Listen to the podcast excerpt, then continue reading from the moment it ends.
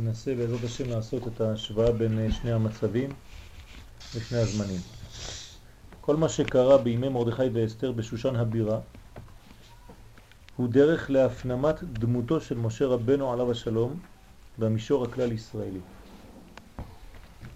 כלומר מיד אני מקשר את העניין בין מה שקרה במגילת אסתר לבין מה שקרה עם משה רבנו ואנחנו נראה שיש קשר הדוק בין משה רבנו לבין כל הדור הנמצא שם בפרס באותה תקופה. בזוהר הקדוש, חלק ב', דף קצ"א, עמוד ב', כתוב מה שהפסוק אומר באסתר, וקיבל היהודים את אשר החלו לעשות.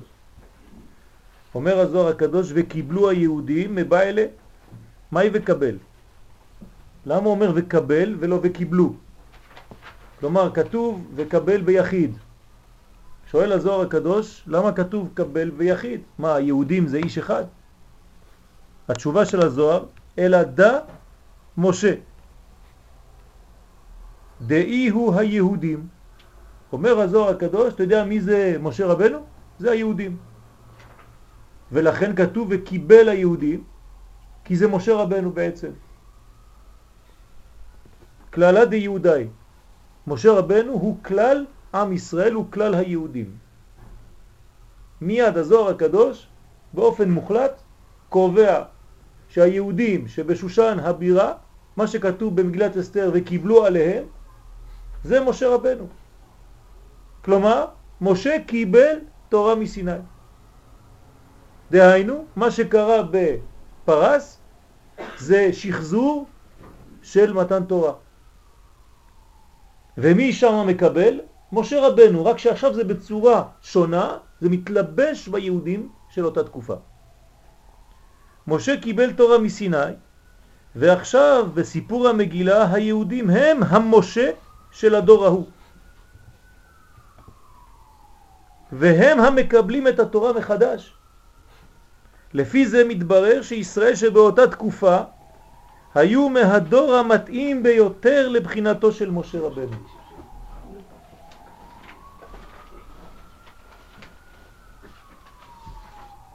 עם היהודים שדאז היה משה רבנו מסתדר טוב יותר מאשר עם דור המדבר.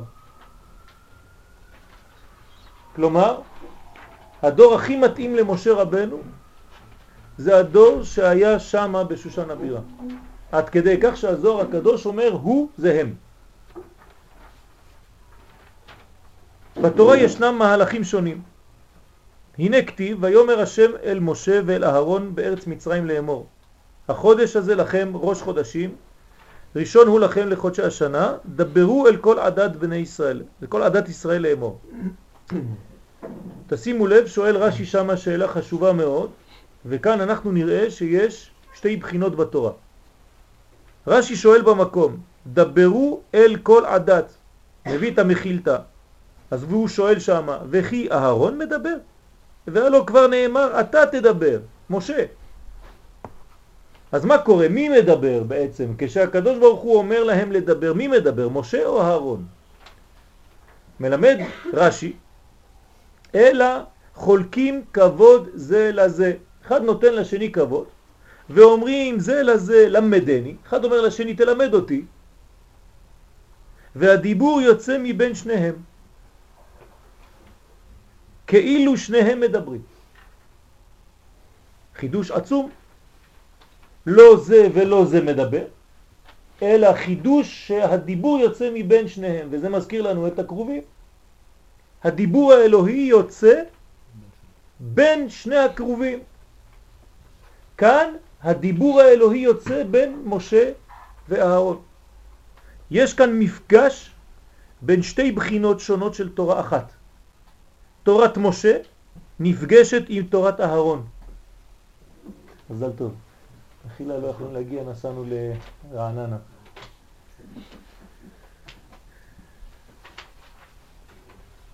ומבין שתיהן, שתי התורות האלה, יוצא הדיבור האלוהי. הרצון האלוהי מתגלה בעולם הזה דרך המתח שבין משה ואהרון. כדוגמת הדעת היוצאת בין החוכמה והבינה, כדי להחיות את המידות. אנחנו יודעים שהדעת היא הנשמה של כל וו הקצוות, של כל שש מידות הבניין, חסד גבורה תפארת נצח עוד יסוד. הדעת נותנת חיים לכל המדרגה התחתונה. ואותו דבר כאן, בין חוכמה ובינה, כאילו לומר שמשה זה חוכמה ואהרון זה בינה, ומבין שניהם יוצא הדיבור האלוהי ומחיה את כל המידות, את כל הבניין. ואכן, אנחנו תכף נראה שיש בתורה שתי גישות. יש גישה של תורת משה ויש גישה של תורת אהרון. יש פרשיות בתורה בהן מופיע יותר הגוון של משה רבנו.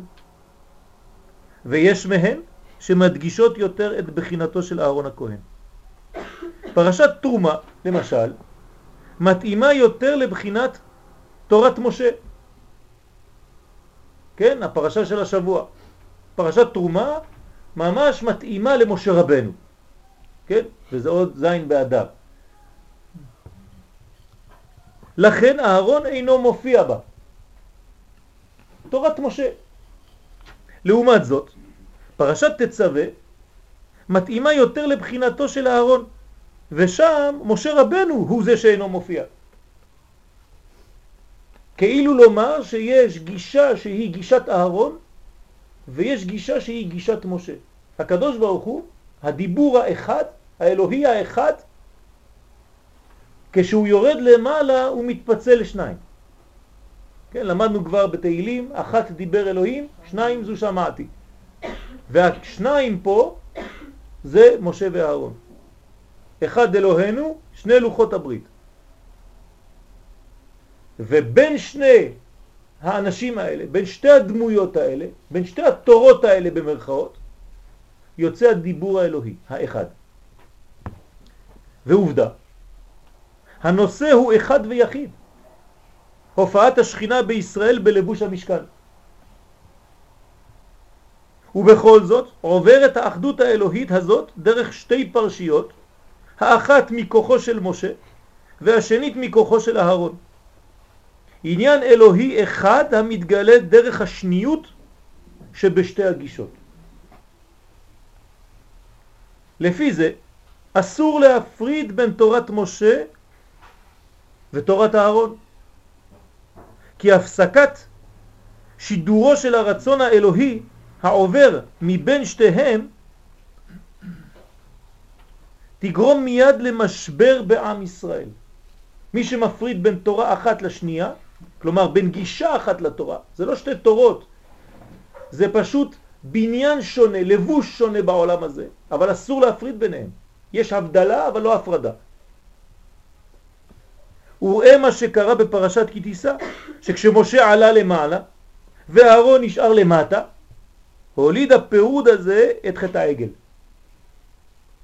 יוצא שאסור להפריד בין שתי התורות של משה ואהרון. ועוד נשאר לנו ללמוד מהן התורות האלה, במה זה מתבטא.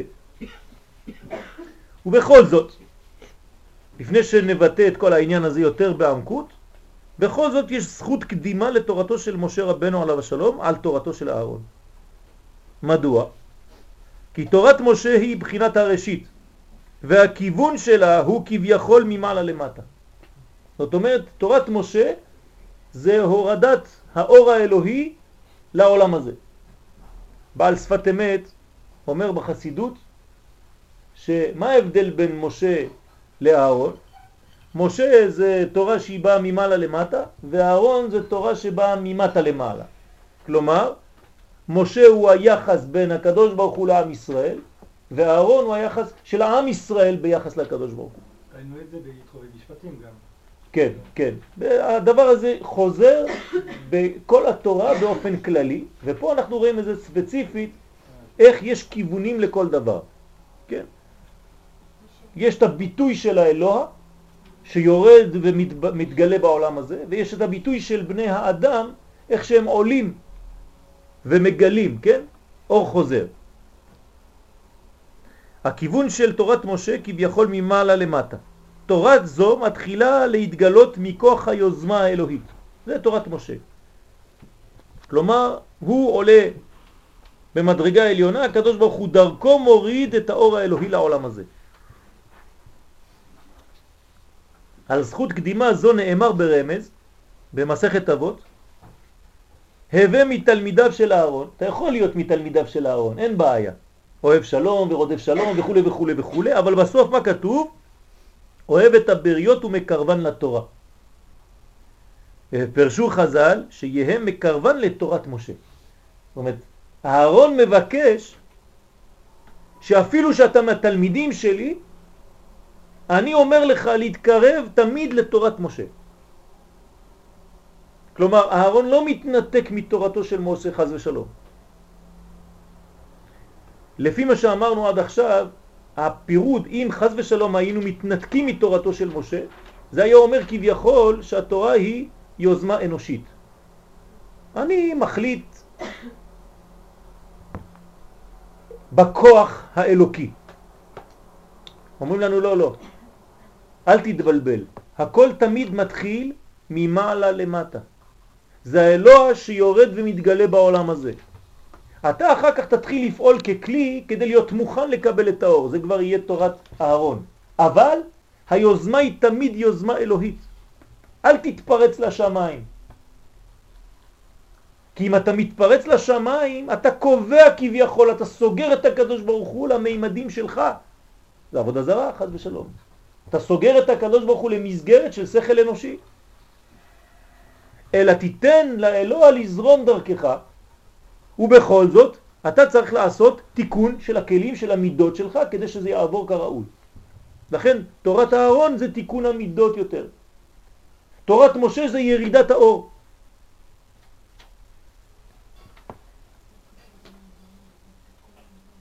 אמן. שיהיה מקרבן לתורת משה כדי שתהיה תורתו של אהרון משמשת לתורת משה. תורת משה קודמת, תורת אהרון היא משמשת לתורת משה, ולא להפך. אמנם צריכים אנו להבין מהי תורת משה ומהי תורת אהרון. תורת משה היא מידת הדין. זוהי התורה כפי שהיא בצורתה המקורית. בתורת משה האמת היא הקובעת את המציאות. משה אמת ותורתו אמת. מה זה אמת? אמת זה דין. תורה שבאה ממעלה למטה, כשעיקר עניינה הוא הנתינה האלוהית השורשית. מאידך, בתורה שהיא מן הבחינה הזאת, אין הרבה יחס למה שקורה אצל המקבלים. כלומר, זה הנתינה. היא הקובעת. הכיוון הוא ממעלה למטה. תורת משה היא שורשית. ביקש הקדוש ברוך הוא לברוא את העולם במידת הדין, וראה שאין העולם יכול להתקיים, בא ושיתף מידת הרחמים. כלומר, התורה השורשית המקורית היא תורה של דין. הקדוש ברוך הוא רצה לברוא את העולם הזה בדין. כלומר, שכל אחד ממש מקבל לפי מעשיו. אבל זה האמת המקורית שקובעת. אבל העולם לא יכול להתקיים, משתפים מידת הרחמים. מה זה השיתוף הזה? תורת ההון. אוהב שלום ורודף שלום, אוהב את הבריות, כן? דואג יותר לכלי. תורת משה נותנת, תורת הארון מתבססת כאן כדי לראות איך מקבלים את זה. לפי זה נראה שאפשר לקשר את תורת משה לשיטת בית שמאי. כלומר, משה ובית שמאי זה אותו דבר. זה מידת הדין, לפי האמת השורשית. למשל, בית שמאי אומרים, מתי זה ראש השנה לאילן? ואחד בשבט. אה, לא אהרון מלמד איך להכין את הכלי, אז מה משה מלמד? משה מוריד. מוריד, זה לא לימוד. צינור. מה התורה שלו? מה התורה שלו? אז זהו. הוא יהיה לך לפה, רק אהרון. אתה תהיה לו לאלוהים. בסדר? זאת אומרת שמשה רק מוריד תורה. אהרון הוא זה שמתעסק כאן בעולם הזה, איך זה יתפס. זה קורה, אמרת לפני כן שזה קורה מאליו. אתה מכין את הכלי, ואז מאליו צריך לקרוא. אבל צריך ל- ל- ללמוד לתק, לתקן את המידות, לחבר. זה אהרון. זה אהרון. אז מה משה? זה מה שאני אומר, משה זה הכוח שמעביר. יש אמצעי מעביר את התורה האלוהית לעולם הזה. הצינור הזה נקרא משה רבנו. כלומר, בית שמאי אומר למשל, כן נתתי דוגמה עכשיו, שראש השנה לאילן זה באחד בשבט, ובית הלל אומרים? בט"ו בשבט. למה? מה, מי צודק? שניהם צודקים, תלוי איך אתה מסתכל על המציאות. אם אתה מסתכל על המציאות במקור, בשורש, עם הזווית של הראייה האלוהית, אז הכל בשורש. אז מתי זה ראש השנה לאילן? באחד בשבט. איך שמתחיל ראש חודש זה כבר ראש השנה. אני לא צריך לחכות 15 יום, שיהיה ירח במילואה, שיהיה לבנה במילואה, שיהיה בניין, שאני אראה פרחים על העצים, לא צריך. בגרעין נמצא כבר הכל. אז לכן לפי בית שמאי, שהוא רואה את הדברים בגרעין, הוא לא צריך לחכות להתפתחות כאן בעולם הזה. לא אכפת לו במרכאות ממה שקורה כאן. יבוא בית הלל ויגיד לו, רגע, רגע, זה נכון מה שאתה אומר, אבל אנחנו עם בני האדם פה. הם לא יתפסו. הם צריכים דבר שהוא ממשי. אז תן להם עוד 15 יום, כדי שהדברים יתחילו להתגלות כאן בעולם הזה בחוש, ואז נקבע את ראש השנה לאילן, ככה אדם גם כן יהנה. ואלו ואלו דברי אלוהים חיים. אחד בשורש ואחד בתוצאה. אחד דואג לאור האלוהי, איך שהוא במקור, והשני דואג איך שבני האדם מקבלים את האור הזה.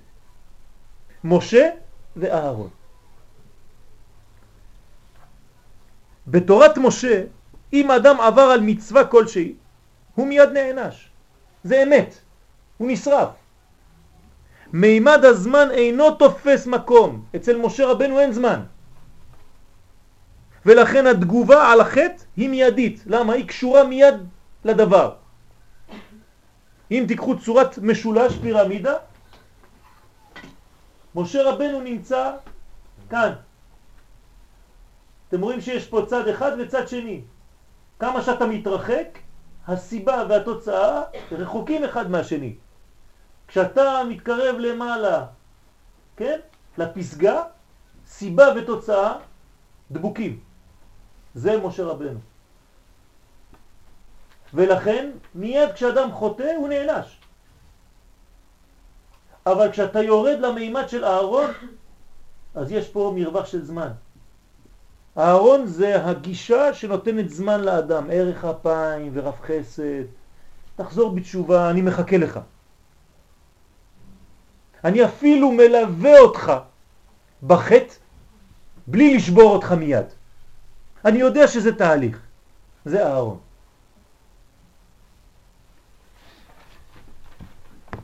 לעומת זאת, בתורת אהרון, זה בדיוק מה שעכשיו הסברנו, השיטה היא שצריכה ללו... שצריך ללוות את החוטא, ת, תשימו לב עד איפה זה הדברים מגיעים, בזמן חטאו, כדי שלא יתבע בחטאו. הוא חוטא אמנם, אבל אני מלווה אותו, אני לא עוזב אותו בזמן החטא. כי אם אני עוזב אותו בזמן החטא הוא אבוד. ולהעלותו מנפילתו, זאת אומרת אני הולך ומלווה אותו עד למקום שהוא נופל ומשם, כן, בגלל שלא עזבתי אותו, יש לי כוח עדיין להוציא אותו משם. בתורת הארון מופיע שיתוף של מידת הרחמים בדין. התורה הזאת מתחשבת יותר ברמת המקבלים. היא דואגת גם לכלי, לכלי הקיבול, ולא רק להשפעת האור. בתורת הארון מתגלה הבחינה של ערך אפיים ורב חסד. יש בה כוח סיבולת והמתנה לשיפור המצב. אז לכן הארון, מה הוא עושה כשעם ישראל רוצה לעשות חטא העגל? הוא עושה איתם. מעניין מאוד. אומר לו משה, מה עשית? מה אתה עושה? אתה עושה את העגל בידיים שלך? הוא אומר לו, מה אתה רוצה שאני אעשה? העם נופל, אני חייב ללוות אותו בנפילה הזאת, אני עושה משהו איתו, אבל לא בשביל החטא. כדי לא לעזוב אותו. אם הייתי עוזב אותו, הוא אבוד. כדי לעשות את התיקון כמו שאתה... כן. זאת אומרת, זה חלק מהתיקון. זו שיטה שלא עוזבת את החוטא בזמן החטא. זה, זה לא פשוט. כדי להמחיש תורה זו, הביא רבי נחמן מברסלב עליו השלום את מעשה בן המלך שחשב עצמו להינדיק. תרנגול הודו. הוא מספר סיפור על בן מלך שנהיה משוגע, נכנס מתחת לשולחן והתחיל לעשות קולות של תרנגול הודו.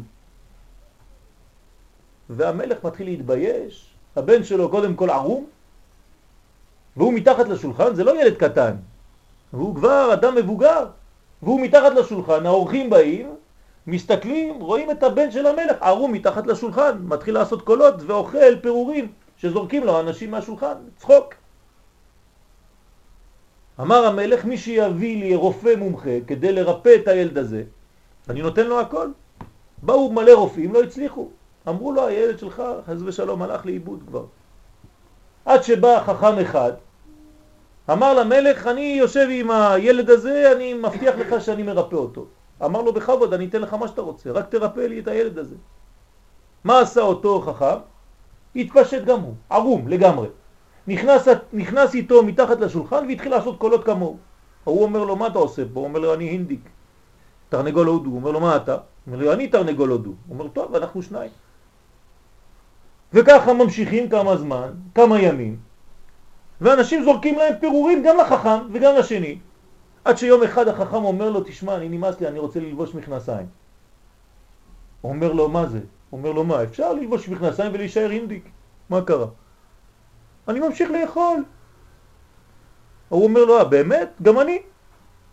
אחרי זה עוד כמה ימים אומר לו, אני רוצה ללבוש חולצה. מתחיל ללבוש חולצה, גם הוא מתחיל ללבוש חולצה. אחרי כמה ימים אומר, יודע מה, אנחנו יכולים להפתיע את כל אלה שלמעלה, מעל השולחן. בוא נשב כמוהם, אנחנו תמיד הינדיק, אל תפחד. אבל בוא נאכל איתם מזלגות, נראה להם שאנחנו כמו גדולים.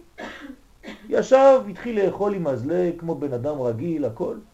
המלך מסתכל עליו, רואה שיפור כל יום, כל יום, כל יום. בסוף אומר לו, אתה יודע מה, אנחנו בכלל לא אינדיק. אומר לו, נכון. זאת אומרת, מה עשה אותו חכם? ירד למדרגה של החולה והעלה אותו. מוריד שאול ויעל. הוא לא עזב אותו ואמר לו, זה משוגע, אין מה לעשות איתו. עד שבא חכם אחד ועשה כמותו, וריפא אותו מכל יום. מה שנשאר מתורת הארון, כן? מה נשאר היום מתורת הארון? הם רק עניינים שבחינת הוראת שעה. כלומר, תורת הארון נעלמה. רק הוראת שעה. שמה? כגון אליהו הנביא בהר הכרמל שעשה במות מחוץ לירושלים. ועל פי דין היה חייב על זה כרת. אלא שהוראת שעה עמדה לו, בסוד עת לעשות לשם הפרו תורתך. אבל כשאין נביאים, מה קורה? הולכים ומבררים מה השאיר לנו הנביא האחרון. מי היה הנביא האחרון? אה? מלאכי. והנה כתוב במלאכי, כמה פרקים יש במלאכי? שלושה פרקים. זאת אומרת, אתה הולך לנביא האחרון בפרק האחרון. ואתה רואה את המילים האחרונות של האחרון הנביאים. מה הוא אומר? זכרו תורת משה עבדי. תשימו לב. כלומר, אנחנו חוזרים למה? לתורת משה. הדרך ברורה. מכאן ואילך תורת משה ממשיכה לבדה. אלא שלפי מה שכתבנו לאל, מתעוררת בעיה רצינית אצל פשוטי העם והחוטאים. איך, איך עכשיו יתלוו לכל אלה שחוטאים כל האפשרות של תיקון? מי יחזיר את אלה הרחוקים מתורת השם אל הדרך, אל דרך הישר? אם אתה עוזב אותם, אם אנחנו חוזרים לתורת משה, שתורת משה הגדרנו אותה כמידת האמת, מידת הדין, אז מי ירד עם החלשים? ואיך יתוקן העולם ללא תורתו של אהרון, שהיא מידת הרחמים? על זה עונה הנביא בהמשך דבריו ואומר, הנה אנוכי שולח לכם את אליה הנביא, לפני בו יום השם הגדול והנורא. מה זה יום השם הגדול והנורא? לפני שמידת הדין תפגע בהם, אני אשלח לכם עוד פעם נביא. זאת אומרת, עוד פעם את תורתו של אהרון. עוד פעם את מידת הרחמים לפני יום הדין הגדול והנורא. אז המל, המל, הנביא מלאכי מרגיע אותנו. לפני יום הדין הגדול והנורא שעלול להחריב את העולם כליל, תתחדש הנבואה בישראל, וממילא תחזור הבחינה של תורת הארון, ואז יתאפשר התיקון. כלומר, יש זמן שתורת הארון נעלמה מן העולם. נשארה רק תורת משה. ויבוא זמן, לפני הגאולה, שנחזור לשיתוף של תורת אהרון גם כן לפני יום הדין הגדול והנורא. מה זה קשור לפורים? והנה. וגם זה קשה, כי אנחנו יודעים כל, כל רוב ההלכות, היום הכל הולך לפי בית הלל. ואנחנו מתנהגים, אם מידת הדין הייתה פועלת, לא היינו קיימים בכלל. יפה. להפך, אם נניח היית שואל אותי לפני השיעור, הייתי אומר כנראה אנחנו דווקא... רק בתורת הארון. יותר קרובים, תורת הארון. נכון. אז בואו נראה באמת מה קורה. והנה, מגילת אסתר הוא ממש זמן ההפסקה של בחינת תורת הארון. במגילת אסתר נגמרת תורת הארון. תקופה זו היא סוף הנבואה. ולמרות מציאותם של כמה נביאים, נשמרת השתיקה ונבואות אין. יש לך נביאים אבל הם לא מתנבאים, לא מנבאים. מעניין. לא כן, אבל זה הכל בהסתר. אין גילוי אמיתי, ברור, של נבואה. אתה לא רואה שיש נבואה אמיתית כמו שאומר נביא. מגילת אסתר היא הציר שבו עובר העולם מן הנבואה אל החוכמה. כן? אותו, אותה סוגיה בגמרא, מי חכם, מי עדיף ממי, כן? חכם עדיף מנביא או נביא עדיף מחכם. כלומר, יש מעבר בהיסטוריה מנבואה לחוכמה. חוזרים לתורת משה, תורת החוכמה. וזה הזמן להפנמת התורה הזאת באופן קולקטיבי. כלומר, כל מגילת אסתר זה חזרה לבחינת משה רבנו. ועכשיו תכף נתחיל לפתח את העניין ולראות מה הקשר בין מגילת אסתר לבין משה. מעניין שכל הסיפור הזה קורה בחוץ לארץ, קודם כל. ואשר על כן לא אומרים הלל בפורים. מה זה לא לומר הלל בפורים? באי אמירת ההלל ראו חז"ל לבוא ולרמוז לנו על מה שאמר הלל. תשימו לב, הלל, משחק מילים, הלל. מה אמר הלל? הווה מתלמידיו של אהרון. אם זה מתלמידיו של אהרון, כלומר שהילל קישר עצמו לבחינת התורה של אהרון, ומכיוון שתורה זו נפסקה בינתיים, על כן קבעו חז"ל שאין אומרים הלל בפורים. כלומר אין אומרים כמו הלל, אין אומרים הלל. דהיינו אין אנו אומרים כשיטת הלל בפורים. למה? כי פורים שייך יותר לתורת משה. בקבלה פורים זה ממש בחינת משה רבנו. כן? פשיטת, לפשוט את מגילת אסתר זה גילוי יסוד דאבא. יסוד דאבא זה מדרגה עליונה מאוד שאני לא אכנס עכשיו לעניין, אבל זאת הבחינה, זה, הכ, זה הכוונה. בזמן שפותחים וקוראים במגילת אסתר זה גילוי יסוד דאבא, זה חוכמה, זה חוכמת משה רבנו. מדרגה גבוהה מאוד. ובגלל שמשה רבנו לא זכה להיכנס לארץ ישראל, לכן כל מה שקרה במגילת אסתר הוא מאותה בחינה של היהודים בגלות. וחז"ל, שרצו בכל זאת לקשר את הדברים לארץ ישראל, קבעו שהערים המוקפות חומה מזמן יהושע, שהיה בהם קריאת המגילה, שתהיה בהם, כן? קריאת המגילה ביום ט"ו לחודש אדר. כי באמת הוא הזמן המובחר לכל מועדי ישראל. כלומר, המועד הנכון זה דו לחודש. אז למה אנחנו קוראים את המגילה בי"ד?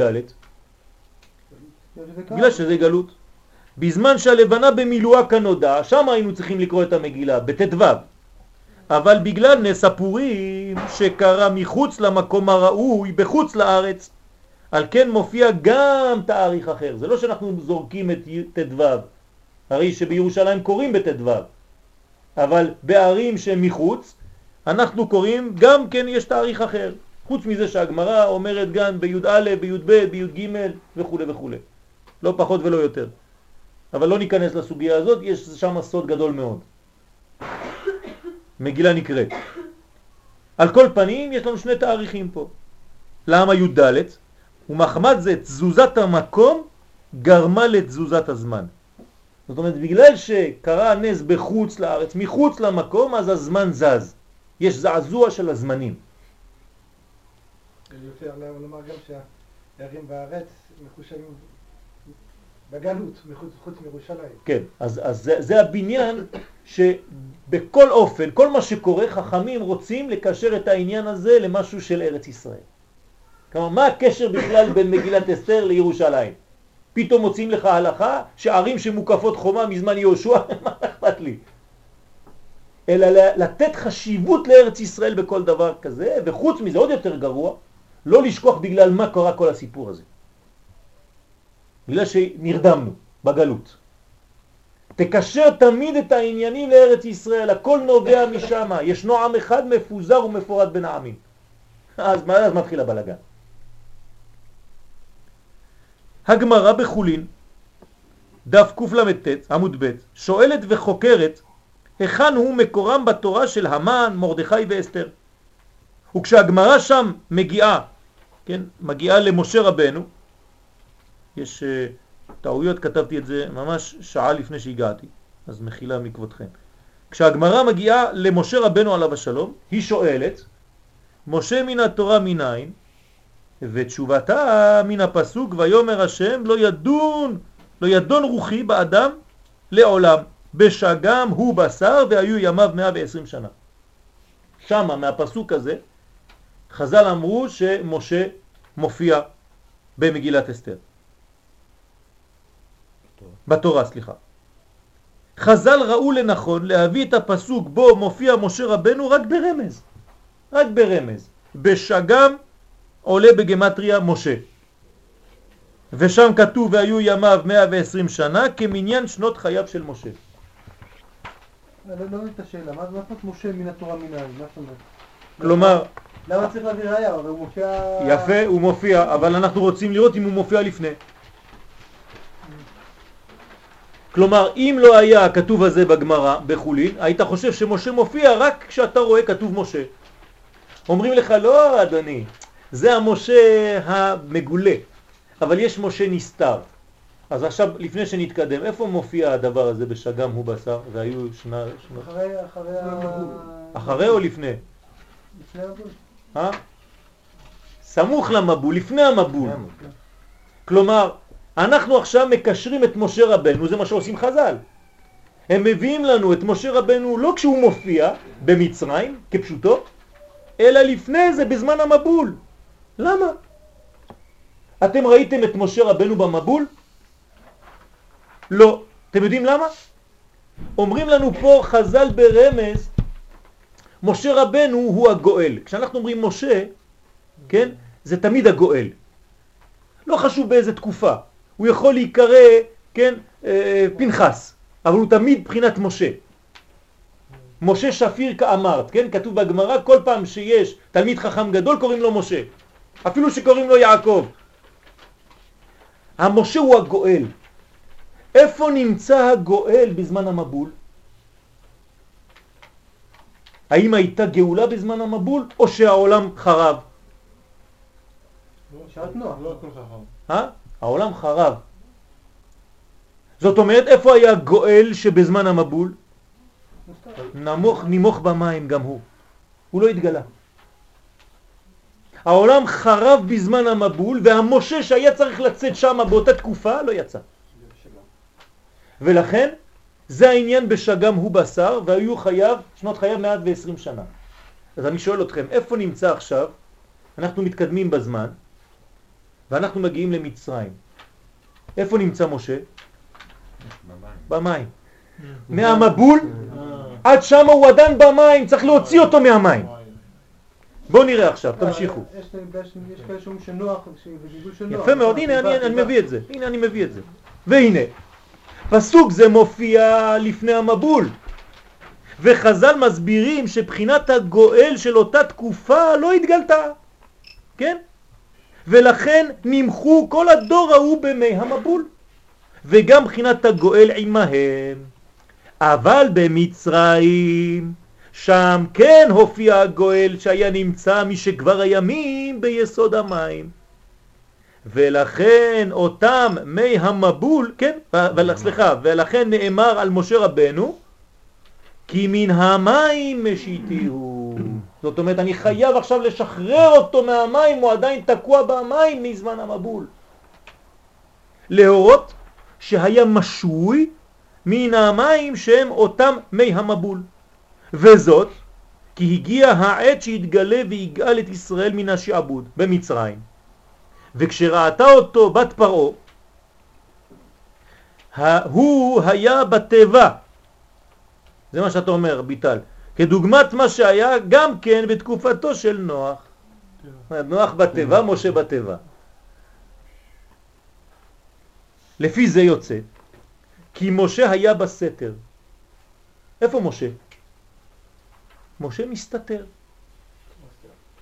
כמו אסתר, ממש כמו אסתר המלכה בסיפור המגילה. ולכן שואלת הגמרא, באותה גמרא, אסתר מן התורה מניין? כלומר, תשימו לב, עצם העובדה שהגמרא שואלת על המן, על אסתר ועל מרדכי, אני מבין, אנחנו מדברים על מגילת אסתר, אבל מה הקשר שבאותה גמרא, הגמרא שואלת על משה רבנו? מה, למה אתה לא שואל על אה, אברהם? אלא רצו חז"ל לקשר באופן שאנחנו נבין שמשה קשור למגילת אסתר. ולכן באותה גמרא, באותו מקום, הגמרא שואלת, משה מן התורה מניים. מה, מה הקשר עכשיו? מה אתה שואל אותי? כמו שאמרתם באופן אה, אה, פשוט, מה זה משה מן התורה מניים? אנחנו רואים אותו. לא, הוא מופיע לפני. בוא נחפש את זה לפני. צריכים להביא דברים מרחוק, בשגם הוא בשר, בשגם גמטריה משה. אומרת הגמרא שמה. הגמרא בחולין גם זה מופיע? כן. אומרת הגמרא, אסתר מן התורה מניין, שנאמר, ואנוכי הסתר אסתיר פניי ביום ההוא. כלומר, אם משה מופיע ליד אסתר, זאת אומרת ששניהם מסתרים. אז בואו נראה את זה באמת, איך זה קרה. תורת משה היא גילוי הנסתרות. זאת התורה של משה. אתה שאלת מה עושה משה? משה מגלה את הנסתר, ונקודת השיא בחווייתו התורנית של משה היא דווקא ההגעה למדרגת אי הידיעה. מתי משה הגיע לשפיץ? כשכתוב שהוא לא יודע. אתם מבינים? משה רבנו זה דעת. אמרנו, יסוד דאבא, דעת, ממש, סוד הדעת זה משה רבנו. מתי הוא מגיע לשיא החוויה התורנית שלו? מתי הוא הגיע להיות השפיץ של חייו? ברגע שהוא לא יודע, לא יודע. כן? כן, לא יודע. בוא נראה איפה הוא לא יודע, יותר פשוט מזה. ואכן משה רבנו מבקש מהקדוש ברוך הוא, הראני נא את כבודך. כלומר, משה הגיע למדרגה עליונה, שואל את הקדוש ברוך הוא, תראה לי את הכבוד שלך. בלי להיכנס עכשיו לפרטים מה זה כבודך וכו' וכו'. ולא קיבל. וזהו שאמר לו השם למשה, לא תוכל לראות את פניי. כלומר, אתה הגעת למקום שפה אתה לא יודע. אבל עצם זה שאתה לא יודע, זה לא כמו שאנחנו חושבים. אתה לא יודע. אתה יודע דרך זה שאתה לא יודע. תכף נבין, לאט לאט. אחרי כל העליות, הוא מגיע, כן, לבחינת עד דלא ידע. אנחנו עכשיו קרובים לפורים. מה אנחנו רוצים להשיג? הרי בפורים יש פרדוקס גדול. אומרים לך שפורים זה דעת. אומרים לך שפורים זה שיא הזיכרון, זכור את אשר עשה לך עמלק. ובאותו זמן, באופן פרדוקסלי, מה אומרים לך? עד דלא ידע. בין ארור אמן לברוך מרדכי. רגע, אני לא מבין, לפני דקה אמרת לי שאתה צריך לגעת בנקודה שאתה יודע איפה המן, איפה מרדכי, איפה הברוך, איפה הארור. ועכשיו אתה אומר לי לא. ועוד יותר מזה, אומר האריזל, אתה צריך להגיע למדרגה שאתה אומר הפוך. זה שאתה צריך להגיד לו ברור, אתה אומר לו ארור. וזה שאתה צריך להגיד ארור, אתה אומר ברוך. אומר האריזה צריך להגיד את זה. אני לא מבין. אתה בשיא הדעת ואומרים לך אל תדע. ונהפוך הוא, כן? שהיא מדרגה עליונה הנקראת רשע דלית ידע. כלומר, זה לא מה שאנחנו חושבים, שאתה לא יודע בפשטות.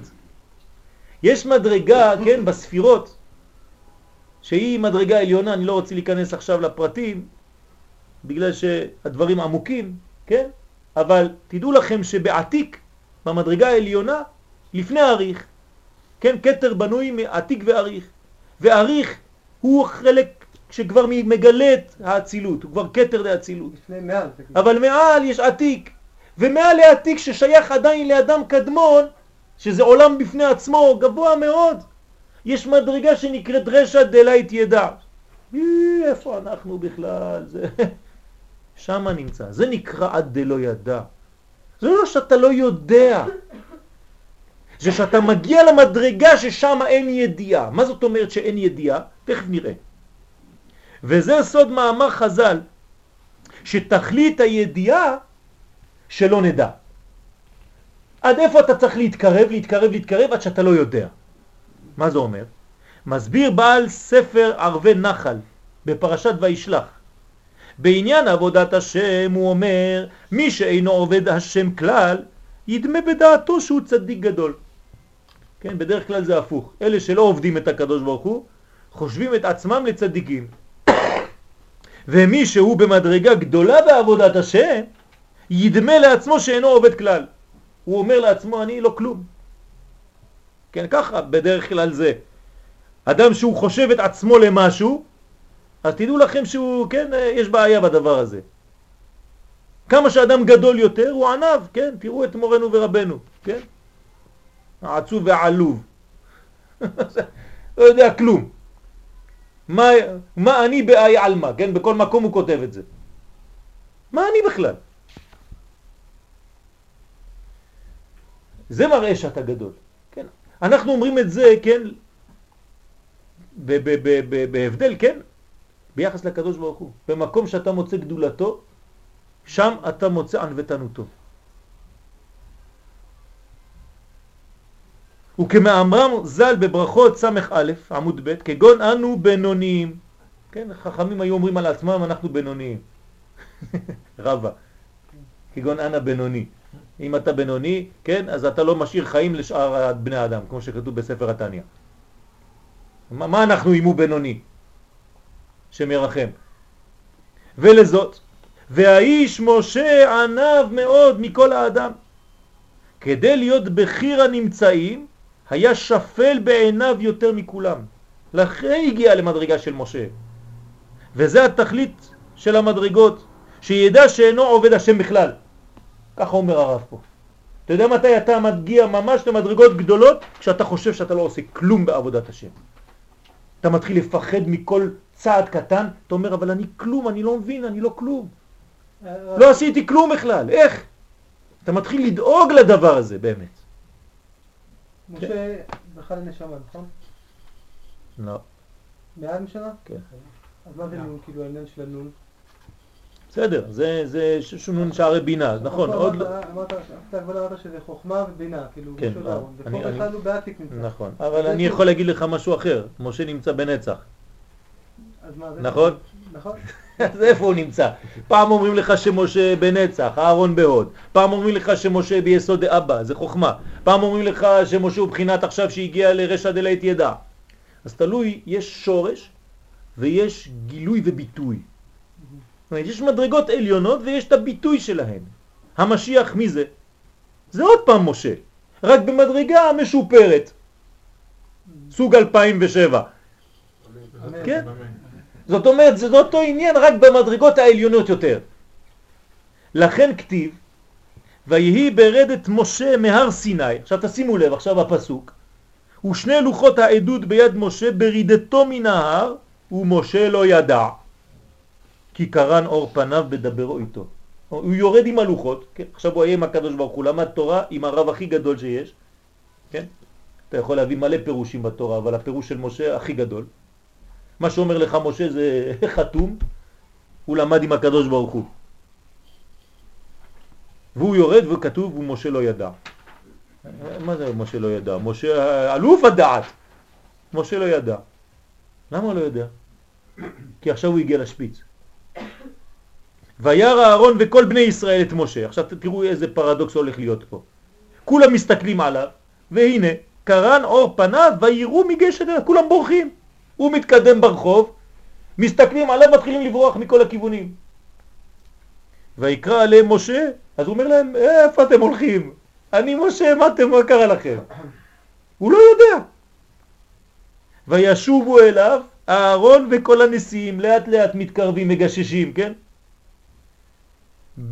בעדה, וידבר משה עליהם. תשימו לב עכשיו לפסוק, פה זה מתחיל להיות מעניין. ואחרי כן ניגשו כל בני ישראל, ויצבם את כל אשר דיבר השם איתו בהר סיני. ועכשיו, ויכל משה מדבר איתם, וייתן על פניו מסווה. זה נראה לכם הגיוני? יפה מאוד. כשהוא מדבר איתם, אם הם כל כך פוחדים, כשהוא מדבר איתם הוא צריך לשים את המסווה, נכון? את המסכה של פורים. כשהוא גומר לדבר, מה הוא צריך לעשות? להוריד את המסכה, הוא גמר לדבר איתם. עכשיו אין להם מה לפחד ממנו, הוא הולך. לא. כשהוא מדבר איתם, הוא מוריד את המסכה, וכשהוא הולך הוא שם את המסכה. מה הולך פה? כל זה קורה דווקא כשמשה מגיע למדרגת ומשה לא ידע, כן? אלא שדבר תמוה הוא, שהרי משה היה מדבר עם בני ישראל ללא המסווה על פניו. ולכאורה, כיוון שהיו יראים מגשת אליו, היה צריך ליתן המסווה על פניו בדיבורו עמהם, בדברו עמהם. ובמקום זה, היה נותן המסווה על פניו דווקא כשסיים לדבר איתם. אז אני לא מבין כלום. אז מה קורה פה? אלא שמשה היה מלמד את ישראל שני רבדים בתורה. יש שני סוגים של לימוד, משה מלמד סוד ומלמד פשט. הנגלה והנסתר שבתורה. וכשהיה מלמד נגלה, היה אז, הנה אז היה מוריד את המסווה מעל פניו. למה הוא צריך להוריד את המסווה? להורות שהיה יורד למדרגדם בפשטות. לעומת זאת, כשהיה מלמד נסתר, אז היה נותן המסווה על פניו כדי לצמצם ולהלביש את תורת הסוד. זאת אומרת שתורת הסוד צריך להלביש אותה בלבושים כדי לגלות אותה. מה זה להלביש אותה בלבושים? לגלות. לא להשאיר אותה כמות שהיא. אני הולך להגיד לכם דבר שהוא אולי קצת חמור. אם אנחנו לומדים תורת הסוד רק בתורת הסוד, זאת אומרת שכל הזמן אתה חוזר ומשחזר ספירות ופרצופים, אתה משאיר את הסוד בסוד. בסוד. אתה לא מגלה את הסוד. כל החוכמה זה לתת לבושים ומילים של הדור כדי לגלות את התורה הזאת. זאת הגדולה של הרב קוק. כל מה שהוא אומר זה רק כתבי אריזל והזוהר. הוא כותב את זה. כל מה שכתבתי, כל מה שאמרתי, כל החיים שלי זה רק הזוהר ודברי אריזל. אבל כשאתה מסתכל, אתה קורא, אתה אומר, רגע, רגע, מה הוא... איפה? הכל היה מלובש בדיבור שמתאים לדור. כי בלימוד הנגלות שבתורה מעבירים לתלמידים ידיעות, תשימו לב. כן? אם אתה מלמד ניגלה בתורה, מה אתה מלמד את התלמיד? ידיעות. אבל בלימוד הנסתר שבה מעבירים אי ידיעות. כלומר, כשאתה מלמד סוד, אתה מלמד את הדלא ידע. דרך הדיבור מתגלה רובד הפשט, אבל דרך השתיקה מתגלים העומקים של ים החוכמה. זאת אומרת שהתלמיד הטוב, יש שני סוגי תלמידים. התלמיד הבינוני, הוא לומד ממה שהרב אומר. התלמיד הטוב, הוא לומד כשהרב שותק. כלומר, ברווח שבין המילים שהרב אומר, שם הוא מגלה את התורה הפנימית. ומקביל לעניין זה כותב הרב פחד יצחק, שקיימים שני סוגים של תלמידי חכמים. אלו המבינים את דברי הרב דרך דיבורו, ואלו המבינים דבריו דרך שתיקתו. אל תחשבו שכשהרב מלמד ומדבר, כאן עיקר הלימוד. אומר הרב פה, פחד יצחק, שעיקר הלימוד זה דווקא כשהרב לא מדבר, כשהוא שותק. קשה להבין, נכון? כי אנחנו רגילים שידע צריך לעבור. אנחנו לא רגילים לשקט שמדבר. אנחנו רוצים לשמוע דיבור. משה רבנו הגיע למדרגת עד דלא ידע. אבל צמצום, צמצום על פי רוב זה דיבור, זה לא שתיקה. יפה מאוד. כלומר, כמה שאתה יותר מצמצם... אז אמרת שזה דווקא גילוי של האי ידיעה. יפה, אבל בכל זאת, גם בדיבור הזה יש שתיקה. בכל מדרגה יש את השתיקה והדיבור של אותה שתיקה. משה הגיע עד דלא ידע. כלומר, שהיה מבין את דרכי השם דרך השתיקה האלוהית. תשימו לב, כמה שאנחנו נכנסים, חודרים לקודש, מה יש? שקט. הכהנים מגיעים לירושלים, מורידים את הסנדלים לאט לאט, עולים להר הבית, אין יותר נעליים. אסור שיהיה רעש אפילו של סנדלים שם, לא שומעים אפילו גרזנים, לא שומרים ששוברים אבנים. אתה נכנס לבית המקדש, אם היינו עכשיו מבינים מה זה בית המקדש, היינו רק מפחדים מהשקט שיש בו. אף אחד לא מדבר בבית המקדש, לא מדברים. אהלן אהרון, מה שלומך? אתה עכשיו בזה, במילואים, גם אני, אהלן, מה נשמע? תביא את הדם פה, תביא פה, תן את הקורבן, אהלן, יצחק. אין דבר כזה. כולם שותקים בבית המקדש, כולם הולכים בצעדים יחפים, שקט מוחלט, זה מבהיל. לא שומעים כלום. זה הדיבור הכי גדול. תשימו לב, התחלנו את השיעור כשאמרנו שהדיבור האלוהי היה יוצא בין משה ואהרון. איפה זה בין? יש פה באמצע? באמצע יש רק מתח, יש שקט. משם יוצא הדיבור, מבין שני הקרובים. משה היה יודע סוד הלובן שבתורה. משה היה קורא גם בין האותיות השחורות המונחות על הגביל הלבן ברווחים המאפשרים התבוננות. מתי אתה יכול להתבונן? כשאתה בלבן, כשאתה באמצע. כשלא רק אתה באותיות, כשאתה בין האותיות, כשאתה ברווח, בשתיקה של הרב. לא רק כשהוא מדבר. זה לא מוגבל. יפה מאוד. שחור מוגבל. לא, יפה מאוד. אינסופי. אינסופי. וזה לא פשוט. זה עד דלא ידע האמיתי. זה לא שזה לא ידיעה כמו שאמרנו מקודם. זה, זה הכי גדול.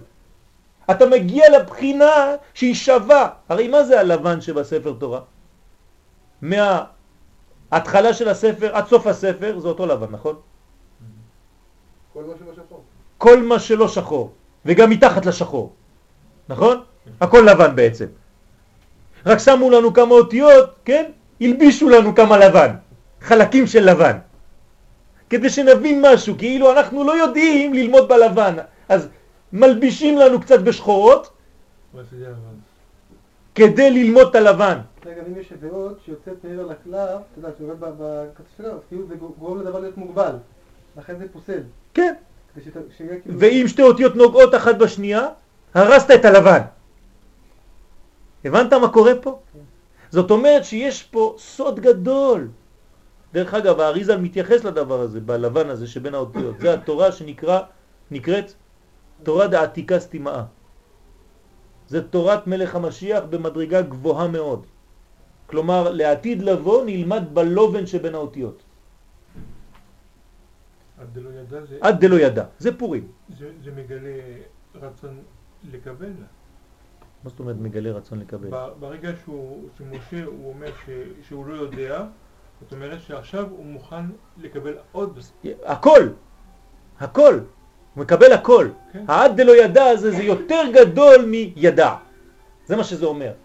עכשיו תשימו לב, אם זה מדרגה של העתיד לבוא, היא עדיין לא קיימת. אז בשביל מה אנחנו חוגגים פורים? מה זה פורים? עד דלא ידע. אז זה חג שבא מאיפה? מהעתיד, לא מהעבר. ראית פעם חג שבא מהעתיד? חנוכה ופורים. אין לו זמן, וימי הפורים האלה לא, מה כתוב? לא יעברו מן היהודים וזכרם לא יסוף מזרעם. עוד סוד, בהלכה, הקורא את המגילה למפרע, לא יצא. מה זאת אומרת אתה קורא את המגילה למפרע? אז בפשט זאת אומרת אם הוא דילג ואחר כך הוא חוזר אחורנית, לא יצא ידי חובתו. אומרים לנו חז"ל, יש סוד יותר גדול מזה. אם אתה קורא את המגילה למפרע, כאילו שאתה חושב שזה סיפור שהיה שם בשושן הבירה, אבל אתה היום לא אכפת לך, העיקר שיש לך קפצונים, לא הבנת כלום. אתה קורא את המגילה למפרע, לא יצאת בכלל, לא הבנת כלום. זה לא למפרע המגילה, זה דבר שהוא בא מלעתיד לבוא שבכלל לא הגיע עדיין לעולם. אתה רק טועם קצת. השקט שבין הדיבורים משדר לימוד עמוק יותר, וזו בדיוק המדרגה שקיבלנו בפורים. ולכן בסיפור המגילה התהפכו כל האירועים מרע לטוב, דרך ההסתרים שבטבע. והנה, בואו נראה את, את ההגבלות. דמותו של משה רבנו הופיע בשני השחקנים הראשיים. יש לנו עכשיו שני שחקנים ראשיים במגילה, מרדכי ואסתר. כמו משה רבנו שגדל בבית פרעה, גדלה אסתר בבית המלך. אותו דבר. ואין אסתר מגדת מולדתה ואת עמה. בדיוק כמו משה רבנו. משה רבנו עד שהוא גדול, אתה לא יודע מה הוא. הוא בתוך בית המלך, שם משחק עם הפרעונים הקטנים, וניתן, סביר להניח שהוא דומה להם. הוא עצמו לא יודע בכלל מה הוא. בסדר? וייתכן לומר, אותו דבר על אסתר, שאסתר אף לא ידעה בשלב זה מי היא ומה עניינה שם בכלל. היא נמצאת שם אצל אחשוורוש ולא יודעת מה, כן? היא מלכה, מלכת פרס. כמו שגם משה היה יכול לחשוב שהוא הפרעה הבא בתור, בדיוק. משה היה יכול בהחלט לשאול את עצמו האם הוא זה שימשיך את ההיסטוריה המצרית או שמה נועד הוא להמשיך את ההיסטוריה של עם ישראל. מה אתם חושבים שמשה לא שאל את השאלות האלה? בוודאי. אני אתן לכם עובדה, תכף. וכל הדברים האלה התבררו לאט לאט, זה דבר שהוא לא פשוט בכלל. כתוב פסוק בתורה, ויגדל משה ויצא אל אחיו. תגידו לי, מי זה אחיו? אנחנו יהודים תמיד מביאים את הכל על חשבון שלנו, כן? משה יצא, מאיפה משה? מהקבוצה שלי. כתוב ויגדל משה ויצא אל אחיו. מי זה אחיו? העברים. לא נכון, לא פשוט בכלל, תסתכלו מה אומר פה. שאלו חז"ל, מי הם אחיו? הרמב"ן אומר אלו העברים. יפה מאוד. אבל האבן עזרא סובר שמדובר דווקא על המצרים, זה אחד. אוי ואבוי, אז מה, משה לא יודע בדיוק איפה הוא, לאן הוא הולך עדיין. אתם מבינים כמה זה קשה, גאולה? כל זאת כדי להראות לנו את מורכבות הדברים וצורך בירורם. טוב, גם זה שהרבא כותב שהם עברים, אז גם זה בשביל להגיד להם שזה לא פשוט. בוודאי. עצם העובדה ששואלים את השאלה ומתחילים לענות, זאת אומרת שיש אפשרות שתהיה משהו אחר. זהו סוד היציאה מבית המלך. מה זאת אומרת לצאת מבית המלך? כל עוד והגואל נמצא בתוך בית המלך, אתה לא יודע עדיין מה הוא הולך להיות. הוא יכול להמשיך את ההיסטוריה של העם הזה. הרי מה קורה בהתחלה כשמרדכי שולח לאסתר? מה היא אומרת לו? מה, תשמע, זה לא כל כך פשוט, אה, אי אפשר, אני... לא נקראתי. לא נקראתי. ומי שלא נקרא אצל המלך, אה, אחת דתו, להמית. מה הוא אומר לאסתר? כותב, כותב לך מרדכי עוד פעם מכתב, הוא אומר לך, אוי ואבוי לך, אם את חושבת שהגעת לשם בשביל לעשות את העבודה הזאת, לשתוק ולא זה, את והבית של אבא שלך כולם הולכים. תיזהרי. ואז פתאום היא מתעוררת, מתעוררת, אומר לו, טוב, בסדר, בסדר, תצומו. תתחילו לצום, תתחילו לעשות עבודה. כלומר, לא ברור לאסתר בדיוק מה היא עושה שם, כמו שלא ברור למשה. זהו סוד היציאה מבית המלך, כלומר, לקיחת האחריות לכיוון בחייו של משה ובחייה של אסתר. כשהיא יוצאת מבית המלך, היא מתחילה לגדול. זה נקרא גדילה. בזוהר, הכתוב, בזוהר הקדוש כתוב שהגאולה תבוא כשילמדו ישראל סתרי תורה. ודבר זה מקורו, מאיפה לקח הזוהר הזה? באמרה של חז"ל, האומר דבר בשם אומרו, מביא גאולה לעולם.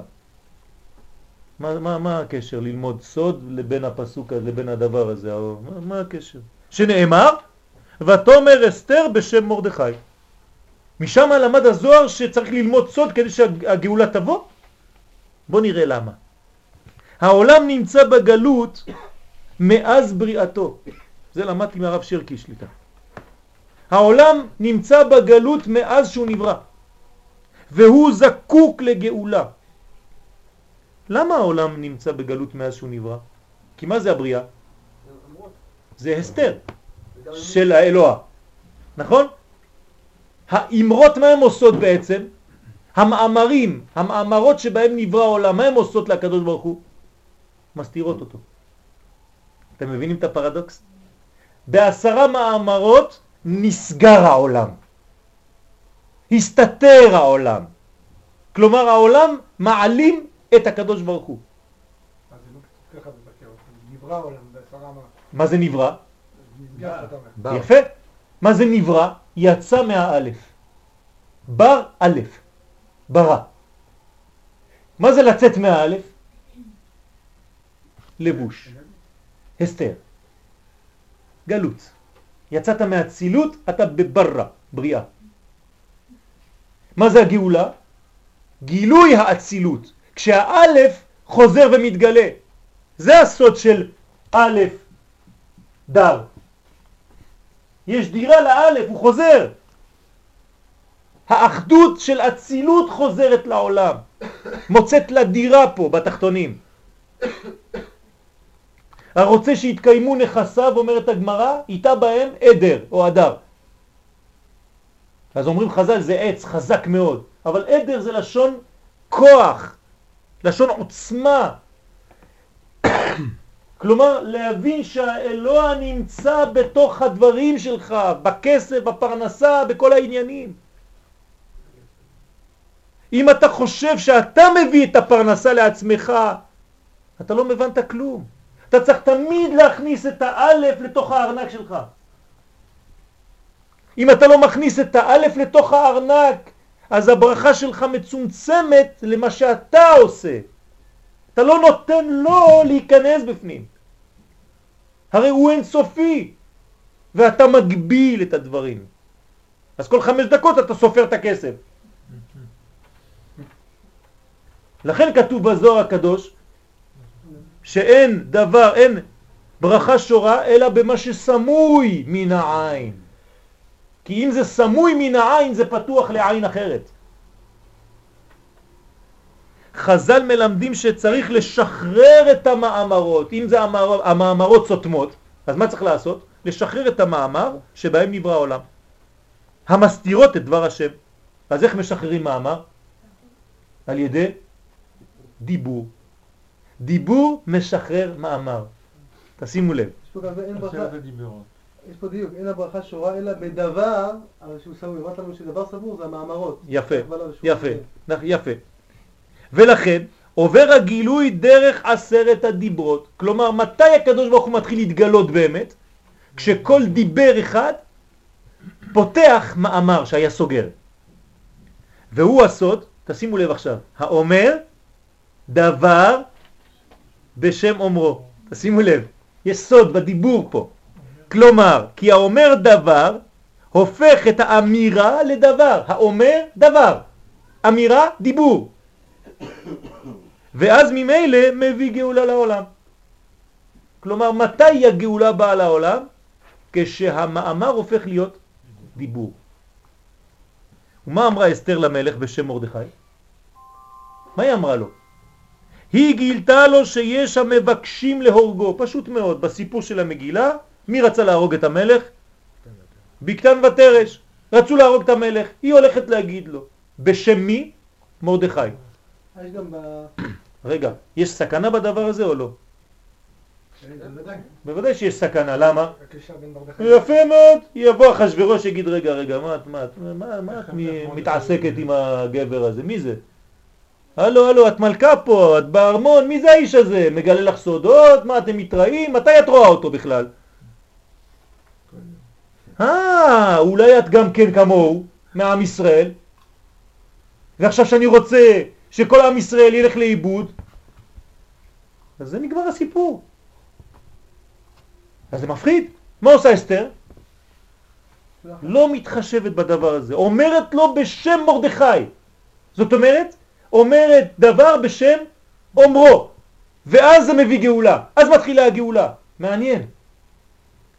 והנה לפי סדר העולם הטבעי, במעשה זה הכניסה אסתר את עצמה לסכנה גדולה, כי המלך אחשורוש היה עלול לחשוב ולבקש אודות הקשר שבינה לבין מרדכי.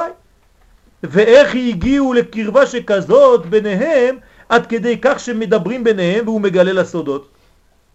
מה זה הדבר הזה? ובדבר זה הייתה עלולה להתעורר סכנה גדולה לעם ישראל. אלא שדווקא בזכות גילוי האסתר התחילה הגאולה. בגלל שהיא אמרה דבר בשם אומרו. כלומר לפעמים צריך לא לפחד להגיד את הדברים בשם אומרם, למרות שמבחינה לוגית אתה נכנס עכשיו לסכנה. והוא המקור, אומרים לנו חכמים, שממנו הסיק הזוהר הקדוש שהגאולה העתידה תהיה תלויה דווקא בגילוי תורת הסוד. אתם מבינים את המקור? לא ידענו מאיפה המקור הזה שהזוהר אומר בהאי ספרה, בדע ספר הזוהר, יפקון ישראל מגלותה ברחמים. למה? למה בספר הזוהר? כי הזוהר מגלה ואומר דבר בשם אומרו, זאת אומרת הופך את המאמר לדיבור. מה רצית לשאול? מחילה. עבר? לא, רשום כאילו, היום בדף היום היה ויאמר המלך לזה ויאמר, יש פעמיים ויאמר. כן. אבל יש אומר שהוויאמר ויאמר זה עניין של גילוי. גילוי. אז זה בדיוק כמו... יפה. חיזוק לגילוי. כן. כלומר, מה זה הזוהר בעצם? זה גילוי תורת משה. ותורת משה מה זה? גילוי האסתר. תכף נראה את זה. תשימו לב, אנחנו נחזור לפרקי אבות עכשיו, ונבין עכשיו מה אומר לנו אבטליון. במסכת אבות נמצא רמז לעניין זה בדברי אבטליון, פרק א', משנה י"א. חכמים היזהרו בדבריכם. סוד הדברים הוא שביקש מהם להכניס בלימודם, כן, בלימוד תורתם ובדבריהם דיבורים מזהירים. היזהרו בדבריכם, לא be careful, אלא היזהרו, תכניסו מה? זוהר בדברים. דברים עמוקים, זה הפשט, נכון? דברים עמוקים ששורשם בספר הזוהר הקדוש. ואם אין הדבר כן, סיים ואמר, שמה תחובו חובת גלות. תשימו לב, אם אתם לא מזהירים או נזהרים בדבריכם, אתם הולכים לכיוון אחד, לגלות, עוד פעם. ולכן מה זה התורה של ארץ ישראל? מה זה תורת הגאולה? זוהר. זה תורת הסוד. זה בדיוק משמעות הפוכה. יפה מאוד. אתה, לפי הפשט, מה היית אומר? היזהרו בדבריכם. לא. יפה מאוד. פה זה הפוך. היזהרו, תזהירו, וה- והמשכילים יזהירו כזוהר הרקיע. אולי הם לא מזהירים, אז צריך להיזהר. כן? יפה, זה, זה, מזה צריך להיזהר, שלא יהיה זוהר בדבריך. אני אומר שזה הפשט. של הזוהר. לימוד הסוד הוא חלק בלתי נפרד מהמסר של חג הפורים. כלומר, מה זה פורים? למה הולכים לרבנים לפורים? כל התלמידים הולכים רק כדי לשמוע סודות, נכון? מה הולכים רק כדי להשתכר? מה פתאום? הולכים כדי לשמוע סודות, הולכים כדי לשמוע, הרב מתחיל לגלות דברים שהוא לא מגלה בדרך כלל. כי תמיד הוא under control. אבל עכשיו הוא עד דלא ידע. כן? עכשיו זה הזמן של ההרפיה הזאת, שפתאום אתה מוציא את המיץ האמיתי, שזה לא שלך. זה הקדוש ברוך הוא, זה הכוח האלוקי שנכנס בעם ישראל, זה מה שמתגלה בפורים. אלא שלימוד זה חייב להיעשות בצורה נכונה, בגילוי הדברים ולא בהמשך הסתרתם. זה בדיוק מה שאנחנו אומרים פה. צריך לגלות את הדברים האלה, לא להסתיר אותם. הרב קוק זצ"ל עבד כל ימי חייו על הדבר הזה, וחיפש את הדרכים המתאימות לגילוי דברי הזוהר הקדוש וכתבי אריזל בלשון ברורה ומתאימה לדורות האחרונים. הרב צבי יהודה, כן, הבן שלו זצ"ל, קרא לתורה זו בשם התורה הגואלת, ולא בכדי. למה קוראים לזה התורה הגואלת? כי זאת התורה שגואלת את עם ישראל. היא-היא תורת ארץ ישראל. משה רבנו ואסתר המלכה מוכנים שניהם להתבטל עבור עם ישראל. אותו דבר, אנחנו ממשיכים בהשוואה שלנו.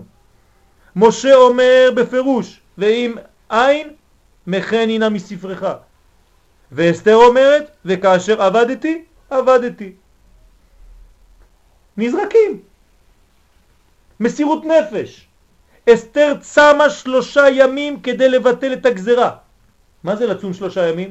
אומרים לנו חכמי הקבלה, וחכמי הסוד מגלים שתענית כזאת, מי שצם שלושה ימים זה כאילו הוא צם כמה? 40. 40 יום. זאת אומרת שאסתר עולה למדרגה של משה. משה רבנו כשהוא לחם לא אכל ומים לא שתה 40 יום. כלומר אנחנו רואים שאסתר זה משה. זה אותו דבר. אסתר צמה שלושה ימים כדי לבטל את הגזרה וחכמי הסוד מגלים שתענית כזאת מקבילה ל-40 יום של תענית. ולפי זה מתכוונת אסתר המלכה להשיג את המדרגה שהשיג משה רבנו בעלותו לקבל הלוחות, שנאמר שם, לחם לא אכל ומים לא שתה במשך 40 יום. עכשיו זה אסתר. אמרנו שיש שני שחקנים, מה עם מרדכי? גם מרדכי היהודי הוא הביטוי המחודש של משה רבנו, לא שכחנו את מרדכי. לכן כמו משה רבנו במצרים, מן הרגע שהתחיל להתגלות כגואל, מה קרה? החמיר המצב של היהודים בגלל עקשנותו שבקדושה. מה עושה מרדכי? מותר לו להשתחוות? בטח שמותר לו להשתחוות. תשתחווה לאמן, תפסיק כבר עם הבלגן הזה. המן עובר, תשתחווה, שקט, לא יתעורר בלגן, עם ישראל יהיה בשקט, יש להם אטליז כשר שם, ישיבה. קטנה, תלמד תורה, תאכל בשר כשר ונגמר הסיפור. תעשה את התורה שלך בשושן או בניו יורק, עד סוף כל הדורות, שם ירחם. מה עושה מרדכי? מתחיל לעשות בלגן שם. מה אתה צריך לעורר את הבלגן הזה? ועוד אומר לו המן, תגיד לי, אני לא מבין אותך. סבא שלך היה משתחווה לסבא שלי. כן, יעקב עם עשיו. למה אתה לא עושה ככה? כן? הדברים לא פשוטים. בדיוק כמו משה. משה, מאז שהוא מופיע כגואל, מה קורה? ומאז הגעתי, כן? דיברתי אל פרו, נכנסתי אל פרו, הרע לעם הזה. כל העם, משה, תגיד לי, אתה לא יכול לשתוק? עד, עד עכשיו היינו בשקט, היינו עובדים כמה שעות ביום. אתה הגעת? הכל כפול. העבודה כפולה, אנחנו כבר לא יכולים לחיות. תצא מפה, בבקשה. אנחנו לא יודעים מי אתה בכלל. מה אתם חושבים שמרדכי לא באים וזורקים עליו אבנים? כולם שם אומרים לו, תגיד לי, מה אתה עושה לנו פה? וכל עבדי המלך אשר בשער המלך קוראים ומשתחווים לאמן, כי כן ציווה לו המלך ומרדכי לא יכרע ולא ישתחווה. ממש כדוגמת משה שכתוב שם, ומאז באתי אל פרעה לדבר בשמך, בשמך הרע לעם הזה, והצל לא הצלת את עמך. המעבר למצב של תרדמה ונסירה, כדי לעבור ממצב הכרחי של עמידת הפרצופים אחור באחור, ולחדש חיבור בחירי שהוא סוד עמידתם פנים בפנים, חוזר גם במגילת אסתר. מה זה בנסיעה? כן, זה רק על השלוש שורות האלה, שתיים וטפח, צריך לדבר שבוע. אני אומר לכם את זה רק בקצרה. כן, כשאדם וחווה נב- נבראו, הם נבראו אחור באחור. אני מצייר לכם את זה ככה, כאילו הפנים שלהם, כן, אחור באחור. מה, מה אכפת לי? ואחרי זה כתוב שהקדוש ברוך הוא מרדים אותם, ומנסר ביניהם כדי שיעברו פנים לפנים, פנים בפנים. וכשהם עוברים פנים בפנים, אומר, זאת הפעם עצם מעצמי, בשר מבשרי, לזאת עיקר אישה. אתם מכירים את זה, נכון? מה, מה, מה זה הדבר הזה? מה אכפת לי? נבראים אחור באחור, עוברים פנים פנים, מה אנחנו משחקים פה? כתוב בספרים הקדושים, זה סוד גדול. העמידה הזאת אחור באחור, זה העמידה שאין בחירה. כלומר, הדביקו לך בגב מציאות. אתה לא יכול להשתחרר ממנה. זאת אומרת, אתה עושה את רצון השם בלי לבחור. כשמנסרים, מפרידים ואתה עובר פנים בפנים, פתאום יש לך בחירה חופשית. זאת הפעם. עכשיו אני רוצה.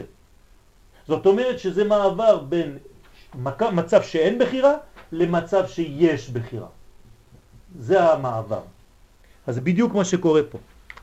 בין מעבר מצ... ממצב שאין בחירה למצב שיש בחירה, אנחנו עוברים דרך תרדמה. ישנו, ישנו. כלומר, ממצב של תורה הכרחית, בכוח, אתה עכשיו קיימו וקיבלו. אתה בוחר לקבל. לפני המעבר הזה מה קורה? עם ישראל נמצא בתרדמה ולכן זה נקרא דורמיטה בלשון הקבלה, אני לא נכנס עכשיו לפרטים. מגילת אסתר היא המשך לתורה שבכתב ועל הכתוב בה וישלח ספרים אל כל היהודים אל שבע ועשרים ומאה מדינה מלכות אחשוורוש דברי שלום ואמת אמרו חז"ל בסוטה כתבה, כן, כתבה איגרת בלא שרטוט פסולה אם אתה כותב את המגילה ואתה לא מסרטט אותה זאת אומרת אתה לא, כן, חורץ, קווים לפני שאתה כותב היא פסולה. כמו ספר תורה. פירש רש"י שהספרים צריכים שרטוט ולכן היא נקראת ספר למרות שהיא מגילה היא נקראת ספר. למרות שקוראים לה איגרת קוראים לה ספר. ועוד שכתוב במדרש שמשה קיבל תורה מסיני וקיבל יחד עם זה את מגילת אסתר. משה קיבל בסיני גם את מגילת אסתר. זאת אומרת המדרש מקשר תמיד את משה למגילת אסתר. מעניין.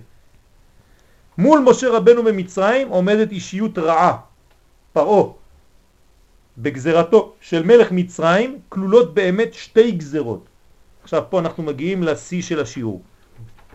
כל הבן הילוד היאורה תשליחו וכל הבת תחיון. לפני שאתם מסתכלים על הטקסט, תסתכלו עליי בבקשה. למה פרעה מבקש להחיות את הבנות ולהרוג את הבנים? הוא חושב שגואל הוא... הוא בן. הוא הוא זכר. בסדר, זה למדנו כשהיינו קטנים. כל הייחוס הוא עובר דרך אנחנו עכשיו. רוצים לחדש חידושים בעזרת השם. אם הבנים מתים, הבנות הן יהודיות, נכון? הן ישראל, הם יגדלו, עם מי הם יתחתנו? עם המצרים. ייוולדו ילדים, מה יהיו הילדים? יהודים, ישראל. כלומר, יהיו לפי ההלכה ישראל, ולפי הזהות מה הם יהיו? מצרים. ומי יהפוך לעם ישראל? מצרים. כלומר, עם ישראל החדש זה יהיה מצרים. זה מה שרוצה פרעה, תשימו לב. אתם מבינים מה קורה פה? כלומר, פרעה יש לו מחשבה לזרוק את עם ישראל מההיסטוריה, לקחת את הנשים, להוליד ילדים שהם יהודים לפי ההלכה, אבל עם זהות מצרית. ואנחנו עכשיו ישראל האמיתי, אשר בחר בנו מכל העמים. זה גם מצב שהיה יכול לקרות עם משה היה. יפה מאוד, זה, לכן התחלתי שם, עכשיו אני עובר לשלב הבא, תשימו לב. כל הבן הילוד היורה תשליכו וכל הבת תחיון. פרעה מבקש להרוג את הבנים ולהחיות את הבנות. דבר זה נורא. שהרי דעתו הרעה הייתה לגדל את הבנות ולחתן אותן עם המצרים כדי להוציא מחיבור זה ילדים שיהיו יהודים על פי ההלכה אבל מצרים על פי הזהות. כל זאת כדי להפוך את מצרים לעם סגולה. רגע, אבל מה קצת לפי הזהות? במקום ישראל, חז ושלום. תראה איזה חוכמה, השם ישמור. שאלה, שאלה. אחד, אחד, זה אישה שהתחתנה עם גוי. כן, התינוק יש לו נשמה. בוודאי. אז מה הזהות האמיתית שלו? יהודי מה?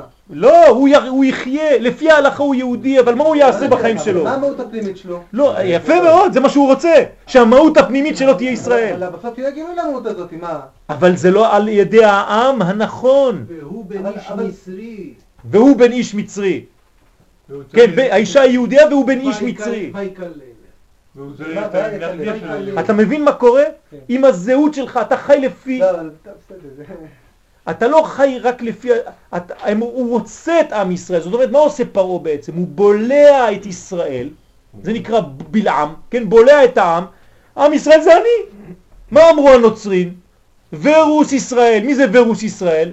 אנחנו ישראל האמיתיים, אתם כבר נזרקתם. עד שבא אה, חואן פאולוס ה-26 ואמר, עכשיו אי אפשר להגיד דבר כזה, למה?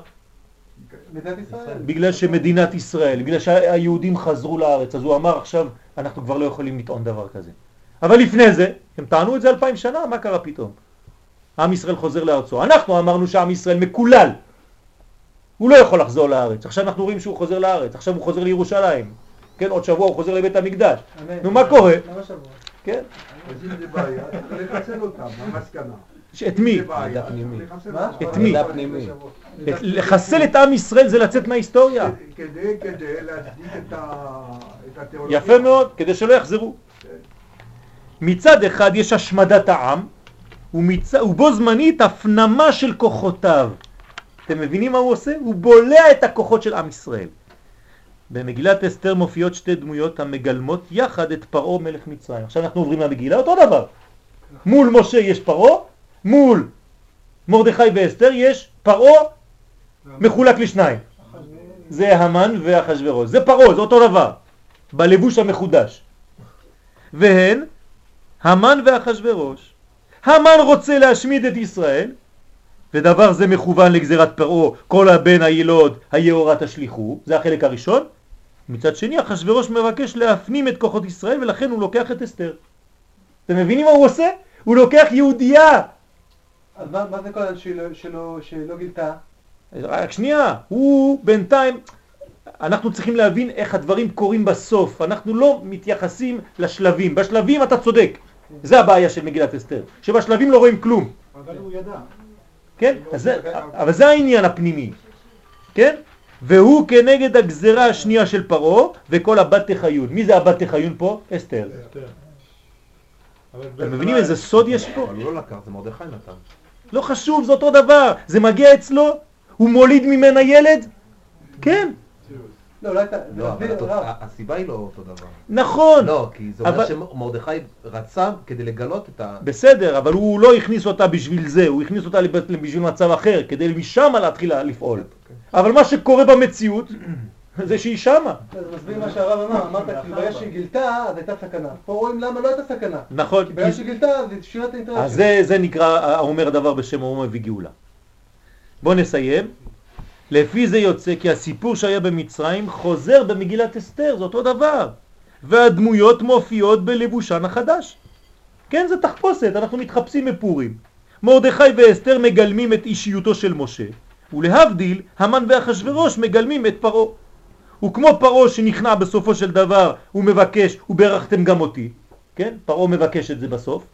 כך אחשוורוש מבין את חשיבותו של עם ישראל ופועל להריגת המן. כל הגזרה היא הפלת פור, הוא הגורל. הגורל הוא עצם העובדה שאין לדעת שום דבר מראש. מה זה פורים? לא יודעים כלום. במילה פורים יש פו. פו זה 86, זה טבע. זה אלוהים שבטבע. אין דבר, אין דרך ברורה, הכל אפשרי. מרדכי לא יודע בדיוק מה הולך להיות. אסתר אולי תהיה אישה של אחשוורוש, נגמר הסיפור. משה הולך להיות אולי פרעה הבא. כמו שאמרנו בעניין משה רבנו שהיה בהחלט יכול לגדול ולהיות משנה למלך פרעה ולהמשיך דרכו חז ושלום. אלא שברוך השם בחר בדרך האור לגאול את ישראל. וכך הם פני הדברים בנוגע לאסתר, שגם היא הייתה בהחלט יכולה ללכת לאיבוד בבית אחשוורוש ולדאוג לעצמה. יש לה הכל, מה היא צריכה? אלא שברוך השם החליטה בד... בדרך הטוב. המגילה מלאה בתהליכים אקראיים, מבלי שאלה יהוו מכשול להשגחה אלוהית על עם ישראל. כלומר, זה נראה כאקראיות, אבל אתה רואה שהקדוש ברוך הוא משגיח. להפך, אף על פי שאין המסלול של הגאולה קבוע או ידוע מראש, הנה בכל זאת יש הכרח כללי של גאולה ללא ספק. למה הדבר דומה? לטיפות גשם. גשם יורד, אבל אתה לא יודע איפה טיפה, כל טיפה איפה היא תרד, באיזה צורה היא תרד. זה נקרא בתורת המדע, תורת הכאוס. החידוש שבמגילת אסתר הוא שנראה כי הקדוש ברוך הוא מעדיף דווקא, זה, זה הלימוד, הקדוש ברוך הוא מעדיף דווקא את הדרך הזאת של הקראיות. אתה לא מבין מה קורה פה. שהיא מלאה בהשגחה פרטית. הקראיות מלאה בהשגחה פרטית. אתה פרדוקס. בזכות אי הידיעה אתה פוגש את העניין האלוהי, דווקא כשאתה לא יודע. זהו המסר של משה רבנו לכל הדורות, וזהו סודה של מגילת אסתר. פורים שמח.